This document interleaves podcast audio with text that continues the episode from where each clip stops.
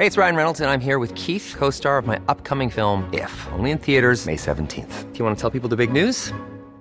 All right, I'll do it. Sign up now and you'll get unlimited for $15 a month in six months of Paramount Plus Essential Plan on us. Mintmobile.com slash switch. Upfront payment of $45 equivalent to $15 per month. Unlimited over 40 gigabytes per month. Face lower speeds. Videos at 480p. Active Mint customers by 531.24 get six months of Paramount Plus Essential Plan. Auto renews after six months. Offer ends May 31st, 2024. Separate Paramount Plus registration required. Terms and conditions apply if rated PG.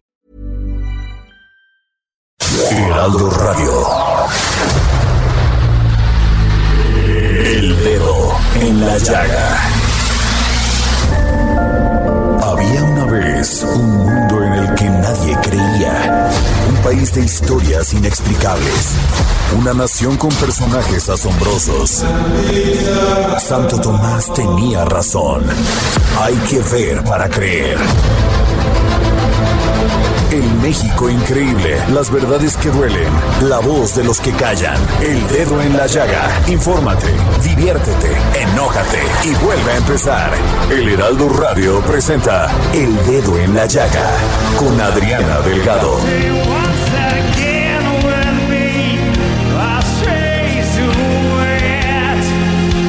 Iniciamos este dedo en la llaga de este viernes 11 de agosto. Y estamos escuchando Nightwish de esta obra de teatro, El fantasma de la ópera.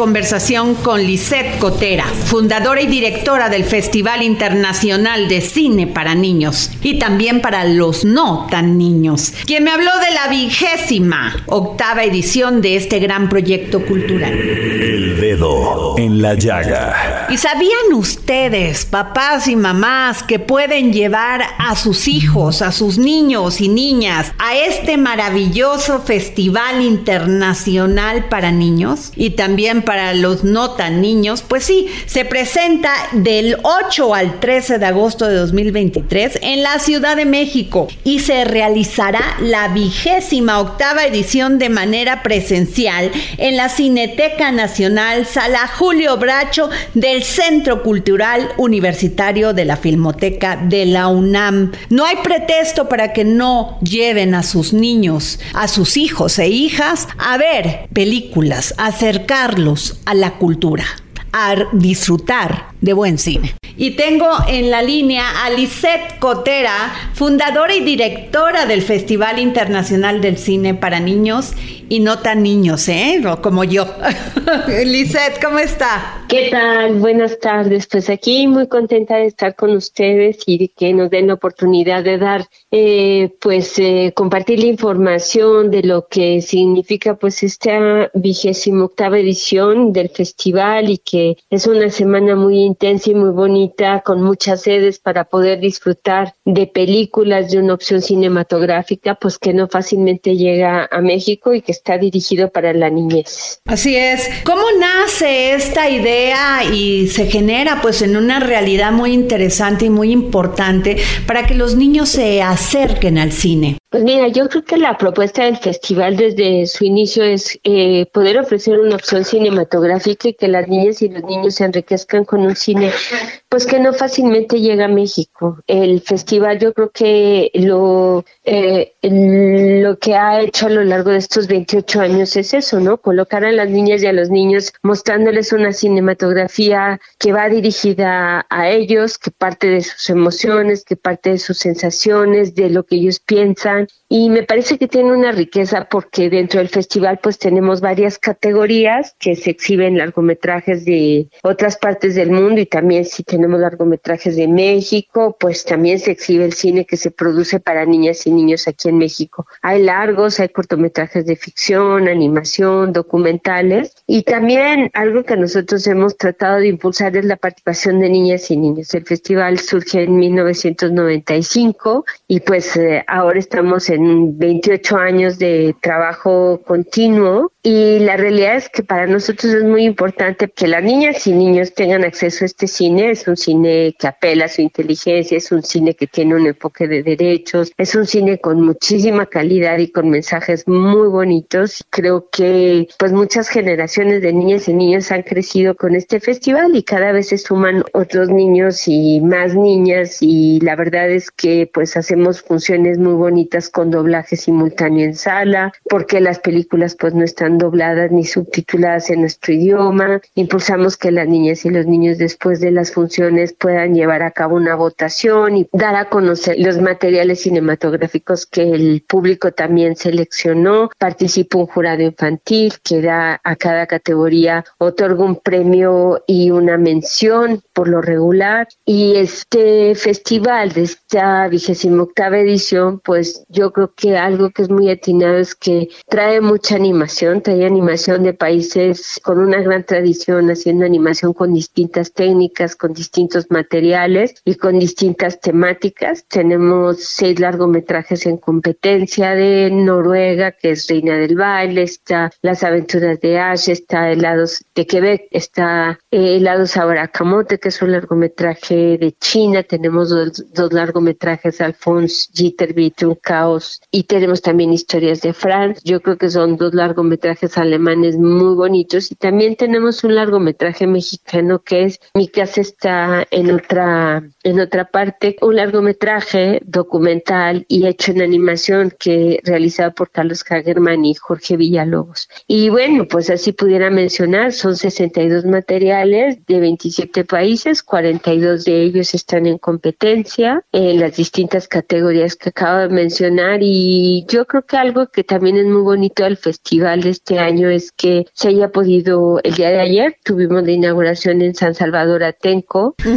Eh, que son varias sedes, ¿no? Exactamente donde se van a estar exhibiendo. exhibiendo este material. Por ejemplo, en el barco Utopía, en Iztapalapa, en Tláhuac, en el Centro Cultural Zapotitlán, en la Casa de Cultura Rosario Castellanos, en la Unidad Habitacional Villa Panamericana, en el Foro Cultural Benito Juárez, Canal 22, Canal 11 y Capital 21, en el Auditorio Emiliano Zapata también de Iztapalapa, como habíamos dicho. Sí, la verdad es que creo que hay una gran oferta, es una semana, está programado el festival del 8 al 13 de agosto. Durante estos días, pues en distintas sedes eh, van a poder ver el festival. También vamos a estar en Cinemanía, que el domingo tendremos la ceremonia de clausura a las 6 de la tarde. Y yo pienso que tienen que estar muy atentos, si me permiten les puedo compartir, eh, nos pueden seguir en nuestras redes sociales o también pueden checar toda la programación y toda la sinopsis de las películas, de qué tratan, de qué países en www.lamatatena.org. El festival tiene una gran calidad y lo que las niñas y los niños van a ver en estos días sabemos que los va a apuntalar, que los va a enriquecer, que el cine pues nos ayuda a, comprendernos mejor y comprender mejor el mundo que nos rodea y, pues los esperamos en la sala cinematográfica. Muchas gracias, Lisette Cotera, fundadora y directora del Festival Internacional de Cine para Niños y para los no tan niños. Gracias. Pues muchas gracias, que les vaya muy bien. Hasta luego, los esperamos. Gracias. El dedo en la llaga. Y desde Argentina y en exclusiva para el dedo en la llaga, el gran filósofo y escritor Hernán Melana, que hoy nos habla de la historia de un sacerdote hedonista. Filosofía, psicología, historias con Hernán Melana. Hola Adriana y oyentes del dedo en la llaga. Hoy vamos a hablar de un personaje muy particular que nació en el año 1592 en Francia y se llamaba Pierre Gassendi, que fue sacerdote y filósofo, abrazando además la filosofía epicúrea, que es aquella que se abandona al placer de los sentidos. Por lo tanto, estamos hablando de un sacerdote, de un sacerdote que asume los hábitos, pero que en su fuero íntimo comulga con la doctrina hedonista de los epicúreos, que la meta máxima de la vida es el placer. Tenemos que ubicarnos que ha concluido la Edad Media y falta muy poco para que René Descartes ponga la razón en el centro de la filosofía y del pensamiento. Podríamos decir quizás que Pierre Gassendi es un antecesor de Descartes. ¿Y por qué decimos esto? Bueno, vamos a contar un poco de su vida. Pierre era hijo de un campesino en la Provenza francesa y de chico dicen que tenía una inteligencia tan viva, tan ávida, que a los 16 años fue nombrado maestro de retórica, que no era otra cosa que literatura, y a los 25 fue profesor de filosofía en la Universidad de Aix, pero a su vez fue canónigo y preboste en la Catedral de Digne. En ese entonces ya había escrito un libro en el cual fustigaba al propio Aristóteles, pero luego se deshizo de él. Parece que lo quemó porque sus amigos le aconsejaron eso. Parece también que algunas partes las guardó, son en las que aparece una defensa a Copérnico y la filosofía de Epicúreo. Bueno, estas expresiones escritas lo hacían candidato a la hoguera, pero parece que su conducta, su modestia y su cumplimiento con los deberes religiosos lo hicieron salvarse de las llamas. Y entonces vivió con dos verdades, es decir, mientras afirmaba su fe católica, le decía al mundo, leo a Epicúreo, leo a Lucrecio, creo en el materialismo, en el atomismo y en la legitimidad de la felicidad. Creo que la primera causa de todas las cosas es Dios, pero que solo le da un empuje inicial y que todo, luego de ser empujado por Dios, después del soplo divino, queda atrapado a sus propias fuerzas y a sus propias leyes. Es decir, Dios no interviene más. Además decía que todo conocimiento procedía de los sentidos y que hablar de ideas universales o generales era un absurdo, aunque era útil para el pensamiento. Para él el placer sensual no era inmoral, siempre y cuando fuese moderado, pero que el deleite mayor era el de la mente, la matemática, por ejemplo, que lo podía llevar a él a trances de júbilo. Y por vivir en estas dos realidades no significa que hubiese abandonado su fe cristiana. De hecho, su muerte se debe justamente a la no entrega del placer sensual, el placer de los sentidos, porque hizo un ayuno tan grande, tan prolongado, que ayudado por los médicos que le hicieron 13 sangrías, murió. Cyrano de Bergerac y Molière fueron sus discípulos cuando dio clases en París, y Locke tomaría algunos aspectos de lo que él decía. El propio Hobbes, que había conversado con él, también admitió que le sirvieron mucho las charlas con Gassendi. Newton decía que prefería los átomos de Gassendi a los corpúsculos de Descartes. Y en el siglo XVIII, el materialismo de Gassendi y su insistencia en la ciencia deductiva en reemplazo de la inductiva, en contra de Aristóteles, fueron una de las grandes vertientes del conocimiento humano. Me despido con una frase de este pensador, de este sacerdote filósofo, quizás desconocido para la mayoría de los filósofos, pero no por eso poco trascendente, que se preguntaba cuestiones que quizás muchos religiosos no pueden hacerse, como la que en esta frase voy a transmitirles, que dice así, nací sin saber por qué He vivido sin saber cómo y muero sin saber ni por qué. Gracias Adriana y oyentes del dedo en la llaga. Si quieren escuchar más episodios de filosofía, psicología, historias, pueden buscar en todas las redes sociales o en Instagram como Hernán Melana. Hasta la semana que viene.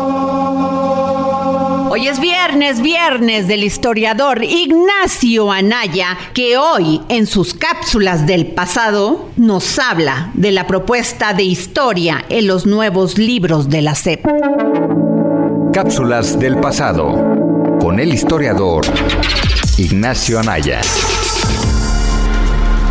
Hola Adriana, hola amigas y amigos del dedo en la llaga y esta es mi cápsula del pasado. Mucho se ha hablado estos últimos días sobre los nuevos libros de texto gratuito de la SEP, ya sea para criticarlos o defenderlos, los debates han estado muy prendidos. Más allá de ponerme a decir si los libros son comunistas o una revolución para la educación en México, en esta cápsula les daré un breve análisis y una reflexión como historiador de la propuesta de la enseñanza de la historia y la historiografía que he encontrado en los textos. Comencemos. Inmediatamente Inmediatamente, al revisar los libros, noté que en lugar de un orden cronológico al que hemos estado acostumbrado en las ediciones pasadas, la nueva propuesta es una selección de temas sin un determinado orden cronológico, sino temático que permite hacer unas reflexiones interesantes. En los libros de primaria, la historia se encuentra insertada en diversas lecturas del libro Múltiples lenguajes, con un enfoque interdisciplinario que combina esta disciplina con la cultura, la literatura y el arte, mientras que en secundaria hay secciones más dedicadas a temas históricos y perspectivas de diversos procesos. Esto, en lo personal, me parece algo innovador, pues no es necesario que exista un orden cronológico para entender las cosas e irse por temas selectos puede ayudar a profundizar desde el presente sobre la historia. Sin embargo, la estructura de los contenidos en el libro es un poco desorganizada. Por ejemplo, en el libro Ética, Naturalezas y Sociedades, para primer grado de secundaria, encontramos un capítulo sobre los pueblos originarios de México, que es seguido por uno que trata del holocausto y el genocidio de Ruanda. Luego hay un capítulo sobre la lucha contra el racismo y finalmente uno sobre los fósiles humanos en México. Parece que se intenta trazar un paralelismo entre los indígenas, quienes son un grupo marginado en el país, y las graves consecuencias del racismo llevado a su extremo. Será una tarea para los educadores brindar claridad a estos temas. Ahora bien, se han ya notado ciertos errores históricos, puntuales que resultan problemáticos. Por ejemplo, en uno de los libros, el de nuestros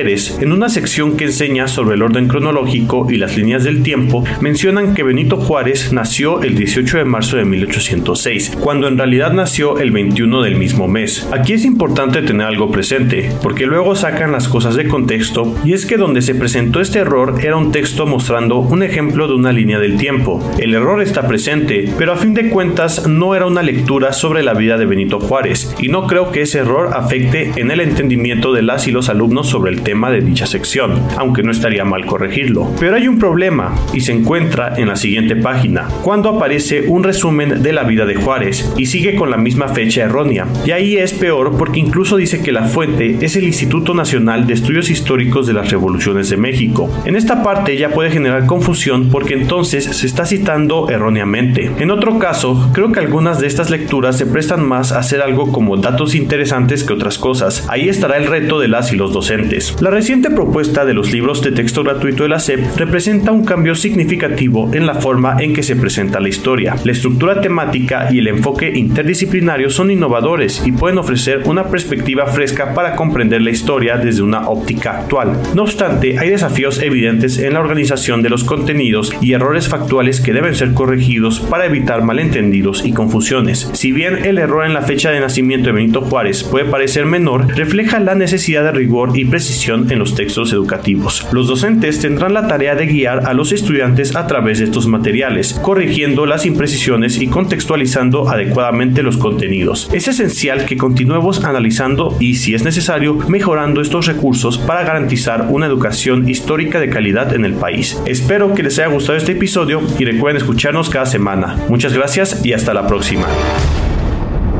Hoy es viernes, viernes de Miriam Lira y su momento GastroLab, que hoy nos habla sobre los deliciosos chiles en nogada. GastroLab. Historia, recetas, materia prima y un sinfín de cosas que a todos nos interesan.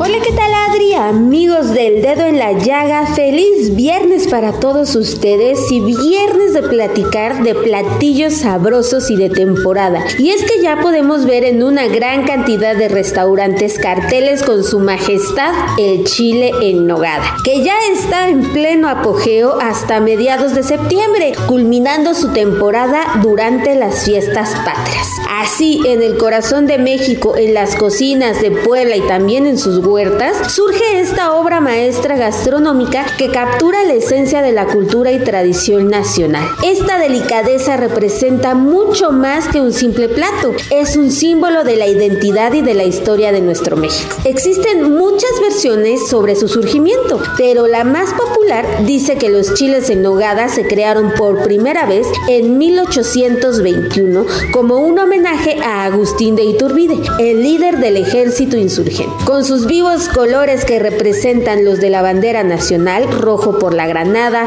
blanco de la nogada y verde del perejil y el mismo chile, este platillo ha llegado a simbolizar la independencia de nuestro México. Preparado con chile poblano relleno con un guiso de carne mezclada con frutas y especias, además de bañado en una salsa de nuez y esparcido con perejil y granada, los chiles en nogada son una fusión armoniosa de sabores y texturas que refleja ampliamente el sincretismo gastronómico. Su preparación requiere de mucha habilidad y paciencia, reflejando la rica tradición culinaria de México. Este plato es especialmente popular durante las festividades de agosto y septiembre, coincidiendo con la temporada de la granada. Las familias se reúnen para preparar y disfrutar de esta joya gastronómica, fortaleciendo así los lazos comunitarios. Los chefs de todo el país, desde los más renombrados hasta los cocineros locales, ofrecen su interpretación, añadiendo su toque personal sin desviarse de la tradición. Aunque hay quien los prefiere sin capear, en Puebla todos van capeados. Ustedes díganos cómo les gusta más. Y por supuesto, su variedad refleja la diversidad de la cultura culinaria mexicana. En un momento en la que la globalización amenaza con borrar las identidades culinarias locales, la persistencia de la tradición de los chiles en nogada sirve como un recordatorio del poder y la importancia de la comida en la preservación de nuestra cultura. Y en México este plato sigue siendo una conexión tangible con el pasado, un motivo de orgullo nacional y una deliciosa forma de celebrar la rica herencia de nuestro país. Si quieres conocer más sobre esta tradición y en dónde puedes probar los mejores de la ciudad, una adelantadita en Micos del chef Gerardo Vázquez Lugo, pues visita nuestro sitio web, ahí te vamos a dar santo y seña de todos los mejores lugares para degustar este platillo. Por supuesto, nos escuchamos el próximo viernes aquí en El Dedo la Llaga. Con Maribel Ramírez Coronel, gran periodista en temas de salud, que hoy nos habla sobre el repunte de COVID y su nueva variante. Hola Adri, muchas gracias. Muchos saludos a toda tu audiencia. Pues hoy permíteme hablar sobre el repunte de COVID-19 que se está haciendo ver en varias partes del mundo y está generando, digamos, cierta inquietud entre la comunidad médica mundial. Se trata de la nueva cepa que genera ruido, es una subvariante de Omicron llamada EG5. Es la letra E, la letra G y el número 5. La Organización Mundial de la Salud dice que la tiene muy presente en observación y que sí, sí hay temor de que esa cepa se haga dominante y aumenten los contagios en todo el mundo, pero al mismo tiempo, el organismo rector de la salud mundial nos tranquiliza y esta semana saca un comunicado diciendo que esa cepa está, existe, que está vigilante, pero al mismo tiempo califica de bajo el riesgo para la salud pública que plantea esta subvariante eje 5. Una ventaja por el momento es que no hay evidencia científica de que esté produciendo un incremento de las hospitalizaciones. Y eso pues es muy buena noticia, o sea que puede ser muy contagiosa, pero no tan peligrosa o no tan letal. De los países que ya la han registrado, que la están secuenciando, hay varios, en particular China, que ya lleva casi 2.500 registros, eh, y hay otros países con al menos 100 secuencias que la han registrado esta cepa, y son por lo menos Estados Unidos, Corea del Sur, Japón, Canadá, Australia, Singapur, Reino Unido, Francia, Portugal y España. Todos estos son países que más bien destacan por su vigilancia epidemiológica y que mantienen esa infraestructura para registrar de cerca todos los contagios, es decir, no necesariamente son los que están registrando el mayor repunte. Y bueno, pues ya sabemos que el COVID-19 llegó para quedarse, que es un virus que sigue mutando y pueden seguir saliendo nuevas variantes y subvariantes, pero eso no nos tiene que estresar ni llevar a la angustia pensando que otro repunte peligroso que nos puede regresar al encierro otra vez. No, más bien lo que corresponde ante esta información es seguir cuidándonos. Primero ya tenemos cierta inmunidad frente al virus y sí nos prende las alertas de que hay que seguir poniéndose los refuerzos de anti-COVID. El punto es que sí sean pues lo más actualizadas posibles, que no sean las vacunas de las cepas antiguas eh, y desgraciadamente las de las nuevas pues no llegan a México Esperemos lo que sí es que pronto se permita la compraventa en el sector privado de la vacuna anticovid. El presidente hace algunas semanas dijo que ya lo iba a permitir, que ya iba a haber una autorización y sería fabuloso que pues ya los que puedan, los que quieran, tengan posibilidades, vayan a su consultorio y el médico se las pueda poner. El problema es que más bien sea una vacuna que sea accesible para todos los mexicanos, como así ha sido, ¿no? Y tiene que ver el gobierno la manera. Pero bueno, de que tenemos que seguir tomando precauciones y las medidas que ya conocemos, uso de cubrebocas en lugares tumultuosos y sobre todo cerrados, y si sentimos síntomas, aislarnos, sana distancia y a seguirnos cuidando.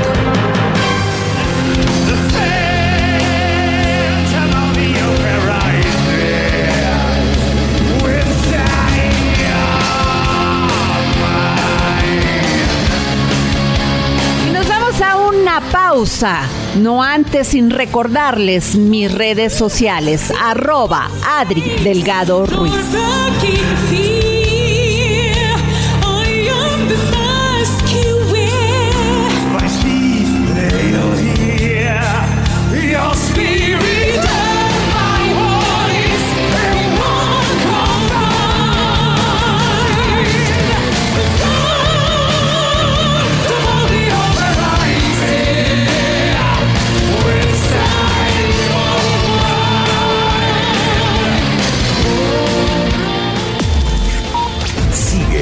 Adriana Delgado en su cuenta de Twitter.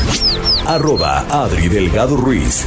Además, te invitamos a enviar tus opiniones y comentarios en texto o por mensaje de audio a través de WhatsApp al 55 2544 3334. Y si quieres escuchar El Dedo en la Llaga de El Heraldo Radio, en cualquier momento y donde quiera que te encuentres, descarga el podcast disponible en Spotify y iTunes.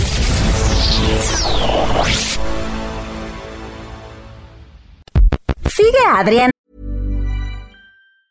Many of us have those stubborn pounds that seem impossible to lose, no matter how good we eat or how hard we work out. My solution is PlushCare.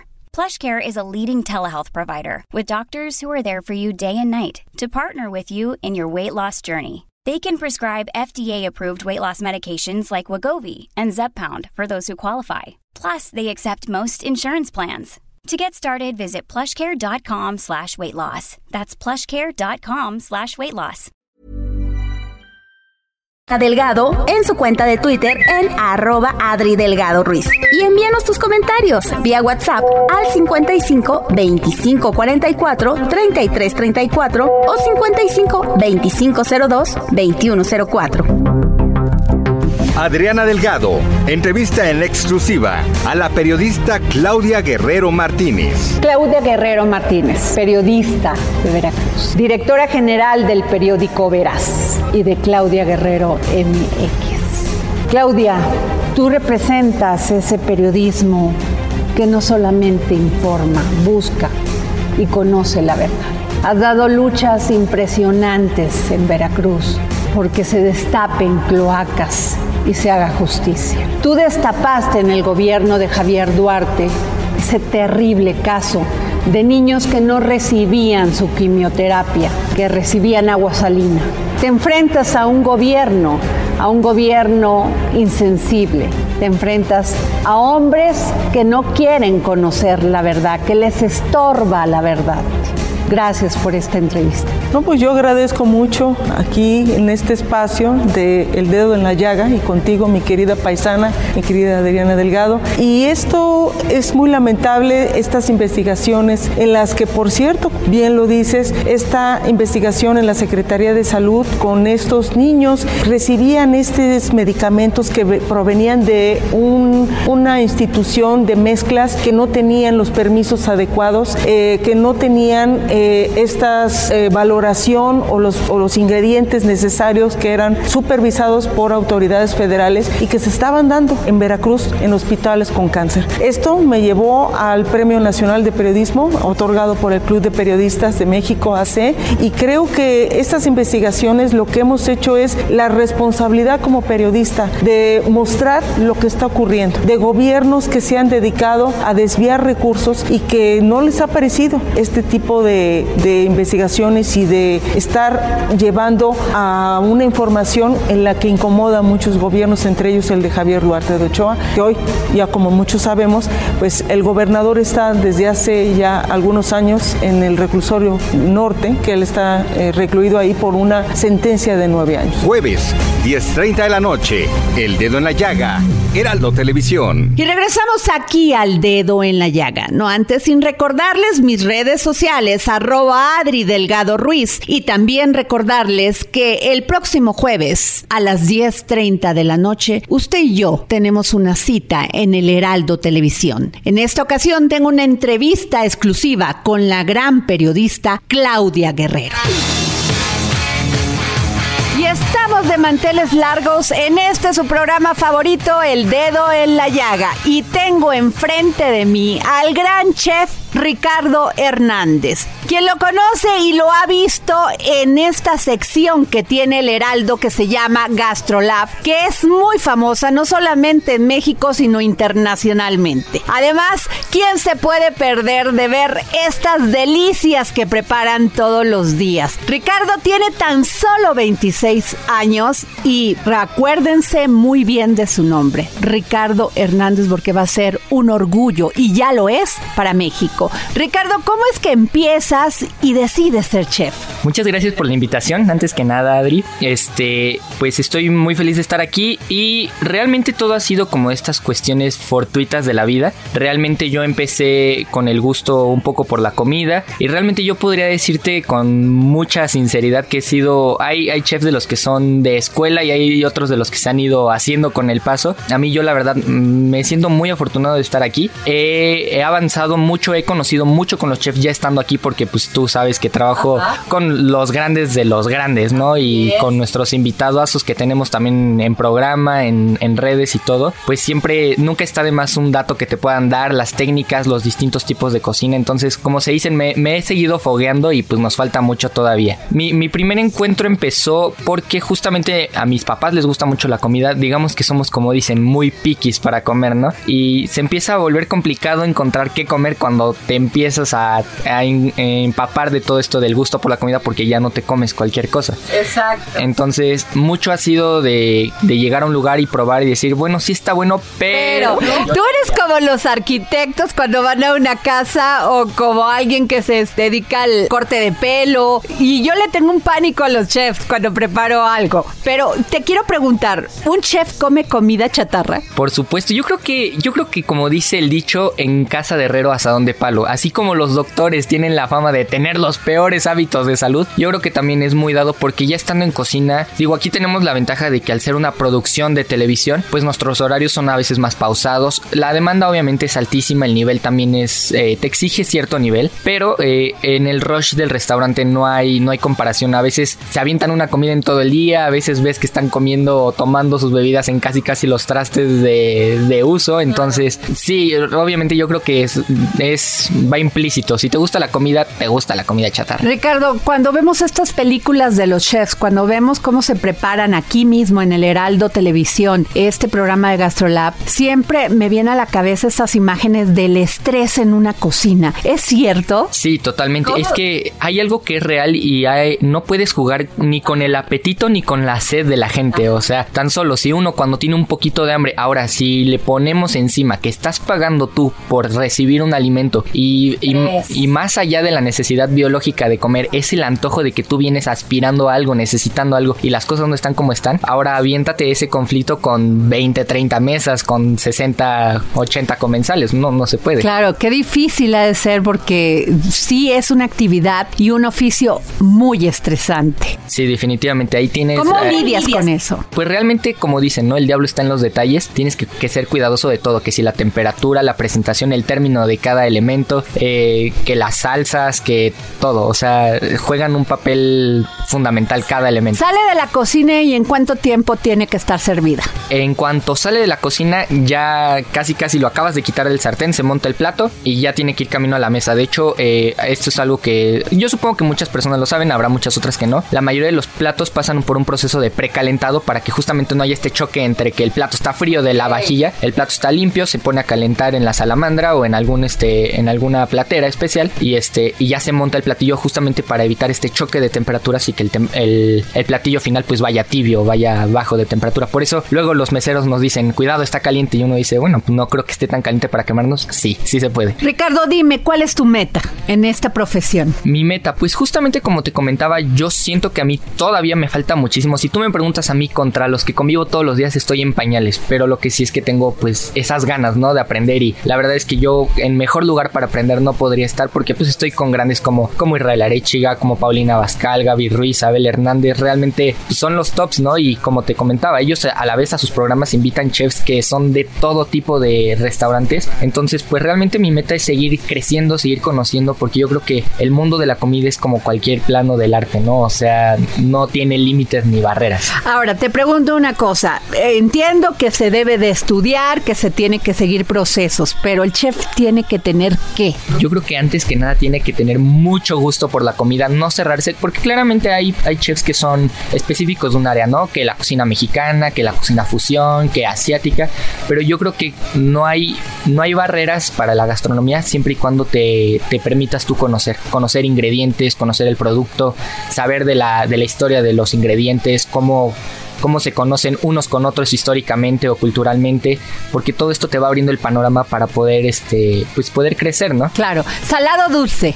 Totalmente salado. Soy súper dulcero, pero a mí para cocinar, lo salado siempre es como que mi, mi margen de error, ¿no? O sea, siempre, siempre encuentro el punto pero lo dulce me cuesta muchísimo trabajo, pero soy súper dulcero. Eh, la cocina mexicana se compone de muchas salsas. ¿Cuál es el, secreto de una buena salsa? Yo creo que justamente, bueno, es que aquí también ya entra otra situación que en México yo creo que tenemos de salsas hasta en una familia, ¿no? Que la, abuelita la hacía con tomate y, y, chile verde crudo y la mamá ya le da una pasadita a los tomates y el chile ya no lo pone verde, le pone un este guajillo. Entonces yo creo que realmente ahí es mucho crianza pero yo, a mi gusto particular, algo que no puede faltar en una buena salsa es un poquito de ajo, una pizquita de cebolla ahí bien, bien salteadita, porque yo creo que son esas notas que siempre le van a dar vida a tu salsa. A ver, generalmente se comete un error al hacer una salsa para una sopa, sobre todo para una sopa. Primero el ajo y luego la cebolla o primero el jitomate. Yo diría que primero, podría ser primero el jitomate para que suelte un poquito de jugo, después la cebolla y el ajo es lo último, porque el ajo se quema muy rápido. Entonces, si tú, por ejemplo, si es una, una salsa que va cocida o previamente cocida los ingredientes eh, antes, eh, el ajo si lo pones antes se va a quemar rápido y te va a amargar. Entonces va a perder las notas de ajo y te va a meter un sabor amargo que a lo mejor si es una salsa quemada de chiles, de chiles secos, pues te va a dar mucha vida, pero si no, te va descompensar el sabor. Muy bien, un gran tip. A ver, te quiero preguntar, el coco de muchas personas que nos están escuchando es hacer una muy buena hamburguesa.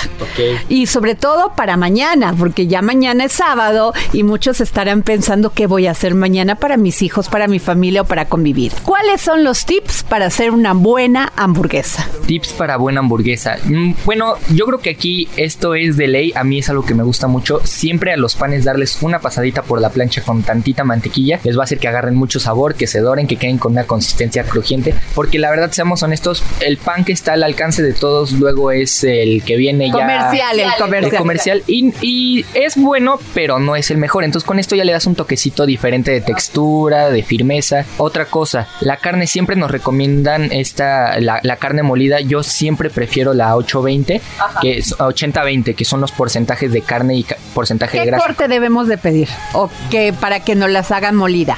Yo recomendaría a lo mejor pedir literalmente al carnicero la cantidad de carne, eh, a lo mejor de cirlón, pedir que esa misma la, la... La haga molida. La haga molida, así es. Y a lo mejor pedirle un poquitito, pero poquitito de porcentaje de grasa, pero de la carne de costilla. Esa carne es muy... Esa grasa es muy suave, se cocina muy bien, pero también da muchísimo sabor. Entonces, al momento ya de molerla toda, la mezclamos obviamente. Ya en, la, ya en el punto de tener la carne molida, podemos agregar otros ingredientes ahí mismo que la cebollita picada, un poquito de cilantro, a lo mejor chilito seco, dependiendo hacia dónde quieras mandar. El huevo sí puede ayudar un poquito para, para apretar, pero si la carne molida tiene el suficiente punto de, grasita, se va, se va Ay, mira, qué interesante. Acabas de, romper un mito, porque todo mundo, las mamás tradicionales, le echamos huevo a la carne molida. Sí, sí sirve mucho y la verdad también da, da buen sabor, pero igual si la carne molida tiene el suficiente grado de grasa, se puede amalgamar muy bien y queda, queda súper. Ahora, eh, ¿el tocino en qué momento? Justamente el tocino, yo como a mí como me gusta hacerlo es ya teniendo la carne, ya teniendo el panecito, los tocinos así nada más con tantitito aceite en la plancha hasta que se pongan bien bien crujientes y literal desmenuzarlos, porque hay quienes envuelven la carne en el tocino, lo ponen en, laminitas, pero luego la verdad es que comer es un todo. A mí me cuesta luego trabajo que estoy comiendo y doy la mordida y no corto bien el tocino y ya, se me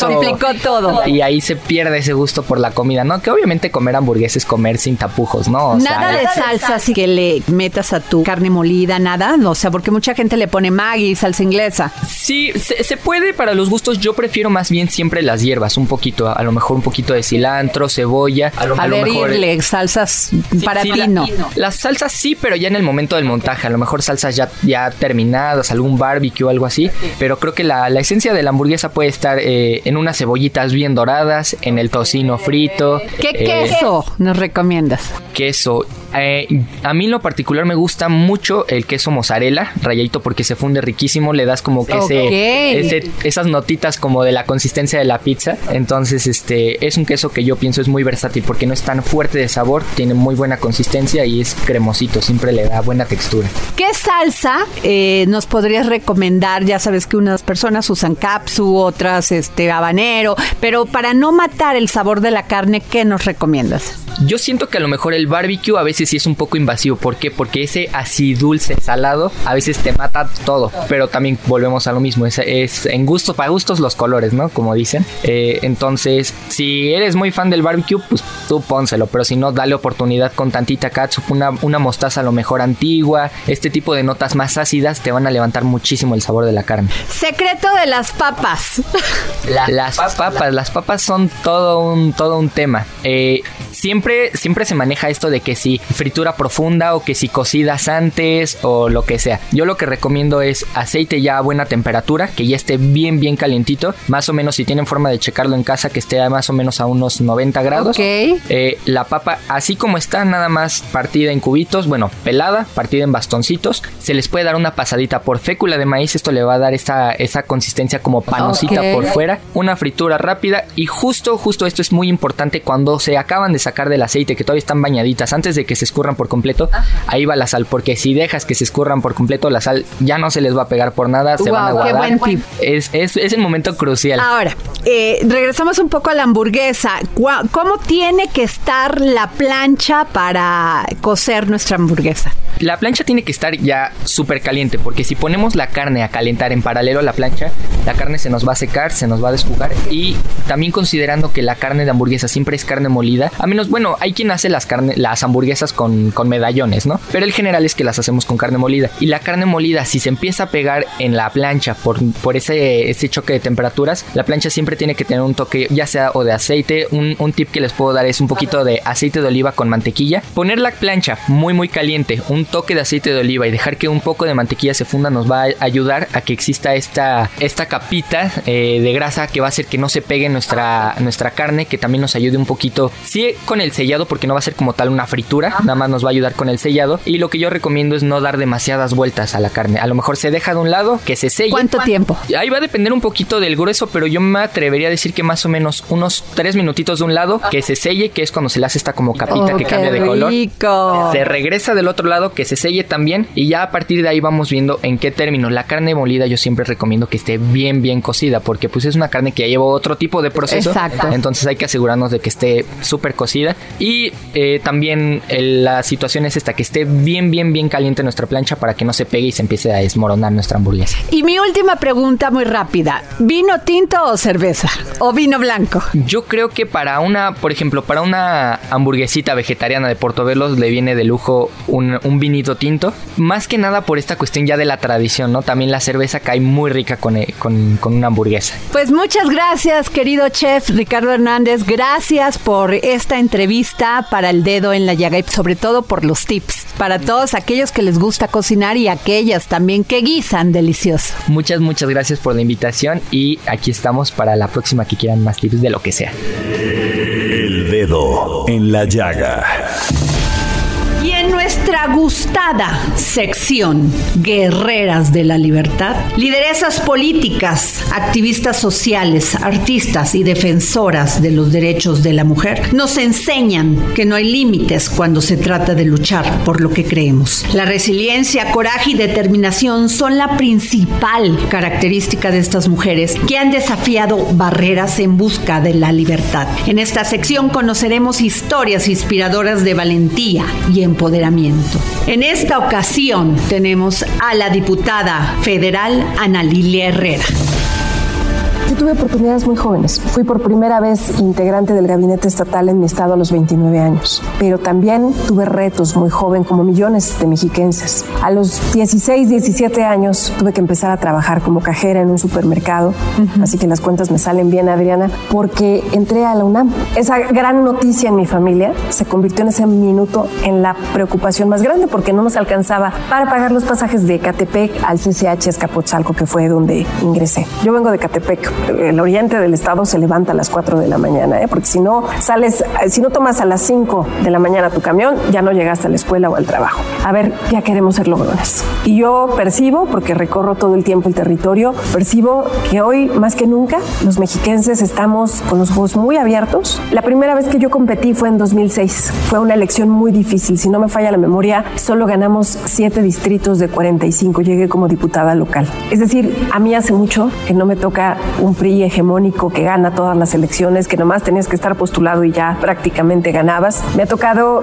ir a recuperar todos los espacios por los que he competido y todos absolutamente los he ganado. Pues mira, a mí no me tocó llegar por, por cuotas, me ha tocado llegar efectivamente por trabajo, pero creo que las cuotas son necesarias. Sí son necesarias para darle oportunidad y espacio a muchas mujeres, porque las cuotas tendrían que ser un escalón temporal, una acción afirmativa. Hace tres años decidí, Adriana, incursionar en una labor de activismo a favor de los derechos de las mujeres. Soy parte del colectivo 50 más 1, que estamos ya pues, prácticamente en todo el país y más allá de nuestras fronteras, y presido el capítulo Estado de México del colectivo 50 más 1. Yo decidí, siendo política, imagínate, dar ese paso adelante en el activismo porque veo con mucha claridad que las instituciones están rebasadas. Para arreglar un problema tenemos que partir de reconocerlo. Muchas mujeres que viven violencia en sus hogares no saben qué puerta tocar. Muchas mujeres que viven violencia ni siquiera saben que viven violencia. Hay que entender que la violencia es parte de un fenómeno cultural eso no la justifica.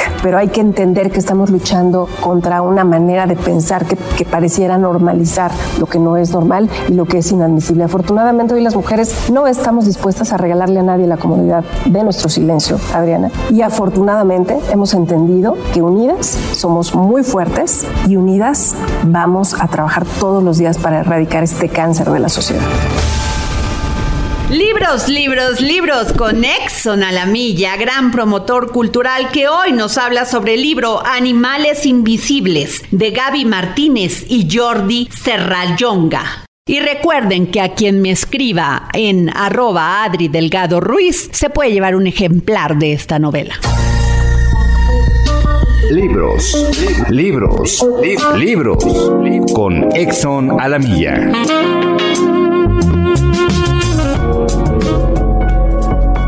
Gracias, querida Adriana. Audiencia del dedo en la llaga. Hoy les vengo a recomendar el libro Mita, Vida y Extinción, Animales Invisibles, publicado por Nórdica Libros de los autores Gaby Martínez y Jordi Serrayonga. Mito, Vida y Extinción, Animales Invisibles, nos lleva de viaje por todo el planeta a la búsqueda de animales que casi nadie ha visto. Por las llanuras del Serengeti y las cordilleras vietnamitas, los glaciares de Nueva Zelanda, las aguas atlánticas del Amazonas e incluso el interior de tantas metrópolis, las occidentales también, corren historias de animales que casi nadie ha visto. Algunos son mitos, otros un recuerdo de seres que se extinguieron, pero muchos aún están vivos. Animales Invisibles es una exploración asombrosamente ilustrada de 51 de estos referentes del mundo salvaje que continúan estimulando el imaginario y la realidad de millones de personas en todo el mundo una inédita y hermosa inmersión en algunos de los misterios que todavía resisten en el planeta. Una obra sobre la memoria, el futuro y las posibilidades de creer en lo que no se ve.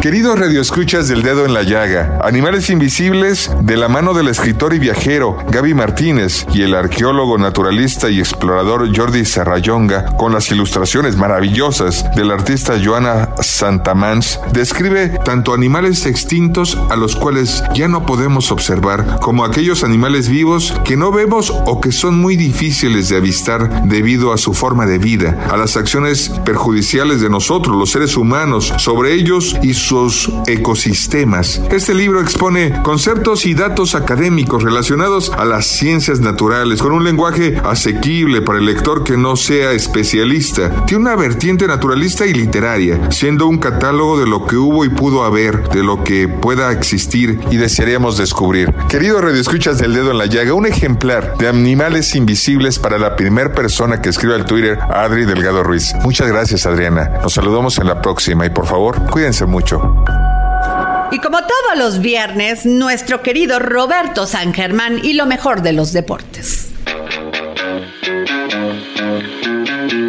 Roberto San Germán y los deportes, al estilo del dedo en la llaga, con Adriana Delgado. Buenas tardes Adriana, buenas tardes a toda la gente que nos sintoniza. Pues ya salió el presidente de la Federación Mexicana de Fútbol, Ibar Cisniega, y dio a conocer algunos puntos. ¿Cuáles son? Primero, Jimmy Lozano se queda hasta el 2026. Al parecer le van a dejar este proceso mundialista. Todos los dueños de los equipos, que son los dueños del balón en México, pues simplemente parece que ya hubo consenso y se queda el Jimmy. También le van a hacer un consejo para la selección nacional con ex entrenadores, también otros que están en activo y un buscador en inteligencia deportiva. ¿Quiénes van a estar? Ricardo Lavolpe, Rafa Márquez, Fernando Hierro, Bernardo Cueva. También vamos a ver, sí, Javier Aguirre, a varios dándole consejo al Jimmy. También va a estar Carles Puyol, que no entiendo el que venga a ser, porque pues realmente yo nada más lo he visto en programas. No sé si tenga alguna cuestión como sea entrenador o algo, no, no sé, pero bueno, va a estar también en este consejo que va a ayudar a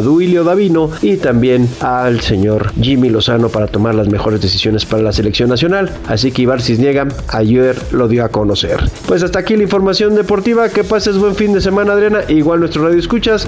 Yo soy Roberto San Germán. Llegamos al final de este dedo en la llaga. Gracias por escucharnos, pero gracias sobre todo por permitirnos entrar en su corazón. Tenga usted un gran fin de semana con sus seres queridos. Abrácenlos mucho, béselos mucho. Nos escuchamos el próximo lunes.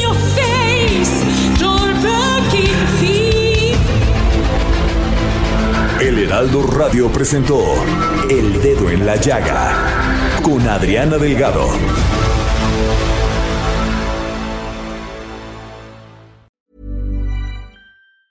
Hey, it's Danny Pellegrino from Everything Iconic. Ready to upgrade your style game without blowing your budget? Check out Quince. They've got all the good stuff shirts and polos, activewear, and fine leather goods, all at 50 to 80% less than other high end brands. And the best part? They're all about safe, ethical, and responsible manufacturing. Get that luxury vibe without the luxury price tag. Hit up quince.com slash upgrade for free shipping and 365 day returns on your next order. That's quince.com slash upgrade.